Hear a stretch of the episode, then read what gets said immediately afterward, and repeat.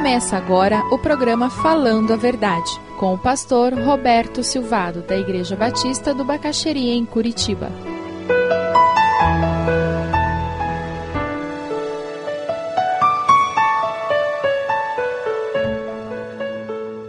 O viver como ministro da reconciliação é não ser simplesmente alguém que se relaciona quando me interessa e eu me dou bem com quem me interessa, me dá bem.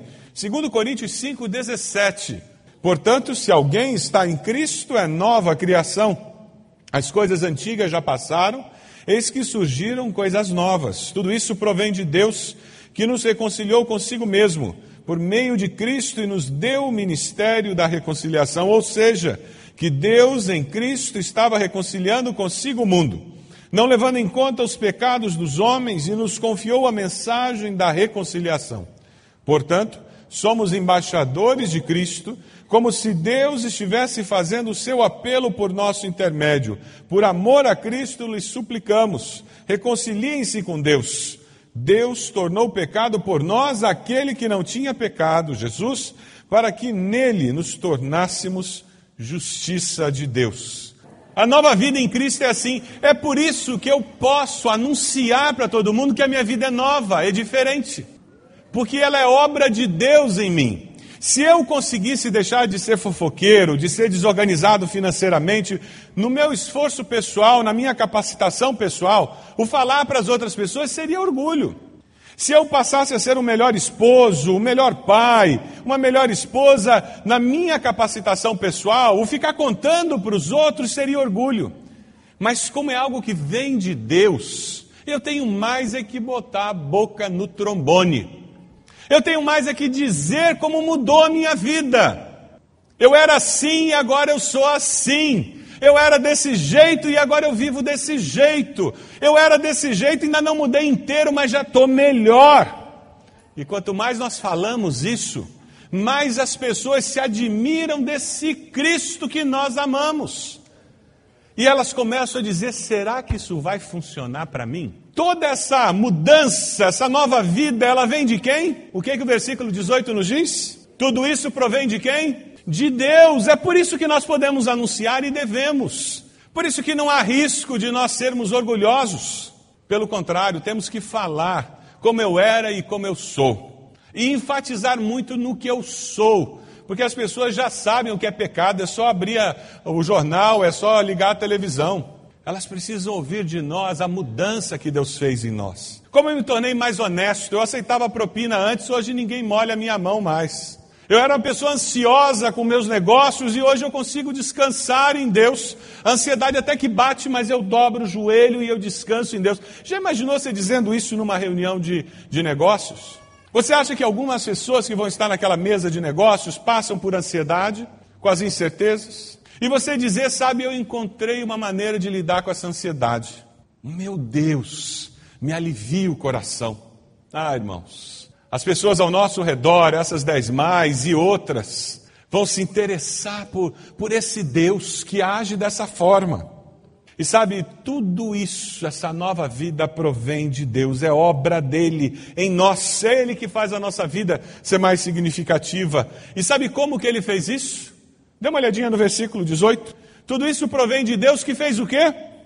Nos reconciliou consigo mesmo por meio de quem? De Cristo Jesus. Sabe quando a palavra nos diz que Deus nos reconciliou consigo mesmo? Ela está deixando muito clara que nós é que tínhamos um problema, não era Deus. Deus já havia nos perdoado. Deus já havia no coração dele resolvido essa questão do pecado que nos afastava dele. Foi Deus quem tomou a iniciativa, foi Deus quem quis resolver o problema. O nosso Deus não é um Deus irado que eu tenho que vir aqui todo domingo cantar um pouco para apaziguar a sua ira. E se eu aprontei muito, eu tenho que botar a mão no bolso e entregar uma oferta também, para ver se Deus larga do meu pé. Isso é um conceito pagão de cristianismo, em que eu vivo com medo do que Deus vai fazer e vai lançar um raio na minha cabeça, porque eu pisei para fora da linha. Com Deus não se brinca. A palavra nos diz que Deus é fogo consumidor. Ai daquele que cai nas mãos do Senhor. Mas sabe, é por isso que a palavra nos desafia a viver com temor a Deus e não com medo dele. reconhecendo a grandeza dele, e isso faça com que nós caminhemos o mais próximo possível da justiça que Deus colocou diante de nós. Mas sabemos que Deus também é um Deus de graça e que toma iniciativa para nos alcançar. Essa diferença básica entre o cristianismo verdadeiro e bíblico com outras religiões e outras formas deturpadas do cristianismo. Nós não manipulamos Deus, nós somos resgatados por um Deus que conhece a nossa fraqueza, nos ama, nos resgata e nos mostra um caminho novo. Lá em Lucas nós temos a parábola da ovelha perdida. E é interessante porque naquela parábola o pastor vai atrás daquela ovelha, ele guarda as que estão seguras, que estão ali, mas ele não se contenta em deixar que aquela se perca. Essa imagem que o Senhor Jesus tenta passar para nós do Deus a quem servimos. É um Deus que nos busca, mas ele nos busca com um propósito, para que nos tornemos verdadeiros adoradores, que o adorem em espírito e em verdade. É isso que está faltando nos nossos dias.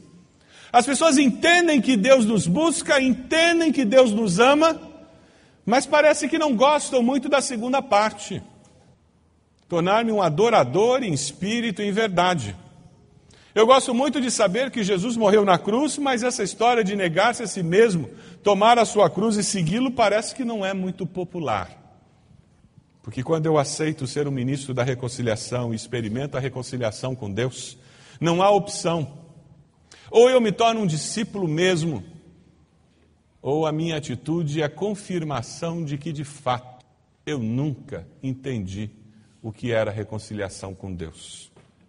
É muito comum pessoas irem perguntar ao pastor se alguém que está afastado do Evangelho há 30 anos vai ser salvo. E muitas vezes, quando perdemos um ente querido, que foi criado na igreja, mas há 20, 30 anos não está na igreja, não fala de Deus, não quer saber de Deus. Será que essa pessoa é salva, pastor? A minha resposta normalmente é: sei lá. Só Deus sabe. Eu não estava do lado dela quando ele deu o último suspiro. O ladrão da cruz se arrependeu na cruz. Ele cumpriu aquilo que Paulo fala: alguém que foi salvo como que pelo fogo.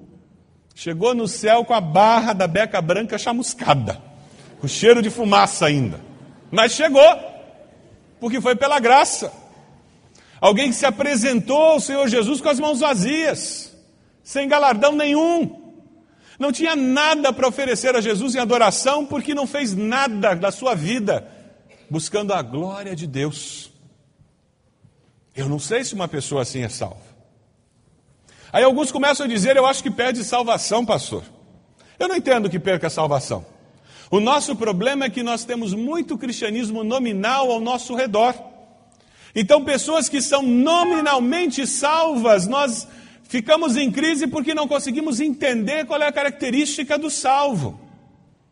Alguém é salvo quando vive em novidade de vida. Ponto. O resto vai queimar no fogo eterno. Não interessa quantos anos de igreja, porque nossas obras não nos salvam, elas nos condenam. As nossas filosofias de vida não nos salvam, elas nos condenam, porque nos afastam de Deus. Sabe como que você sabe que alguém é salvo por Jesus mesmo? É a pessoa que persevera até o fim. Por isso que a palavra nos diz: aqueles que perseverarem até o fim serão salvos. Porque a maior confirmação que de fato eu nasci de novo é que eu persevero na fé. Eu não me afasto do meu Deus. Loucura fazer isso. O problema é que muitos de nós temos um cristianismo nominal como referência de vida cristã. Então nós fazemos uma vida cristã meia-boca e isso gera uma dúvida teológica tremenda. Quem é salvo, quem não é? A palavra de Deus é muito clara. Se alguém está em Cristo, vive em novidade de vida.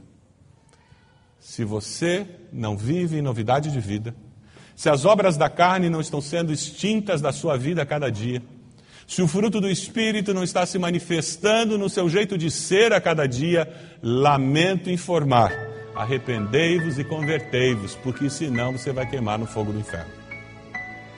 Não interessa se você é membro de igreja, se você participa de igreja, porque a palavra é muito clara, dizendo que salvação só existe através de Cristo. Sabe, e é por isso que muitas pessoas não conseguem assumir esse ministério da reconciliação, porque elas nunca se reconciliaram com Deus. Elas não sabem o que é ter um coração grato. Elas não sabem o que é viver com a certeza da presença de Deus.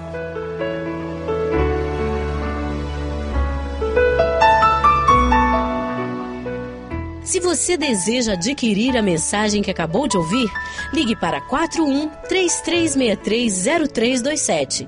Mencione o título ou o dia da mensagem e envie um e-mail para vida@ibb.org.br.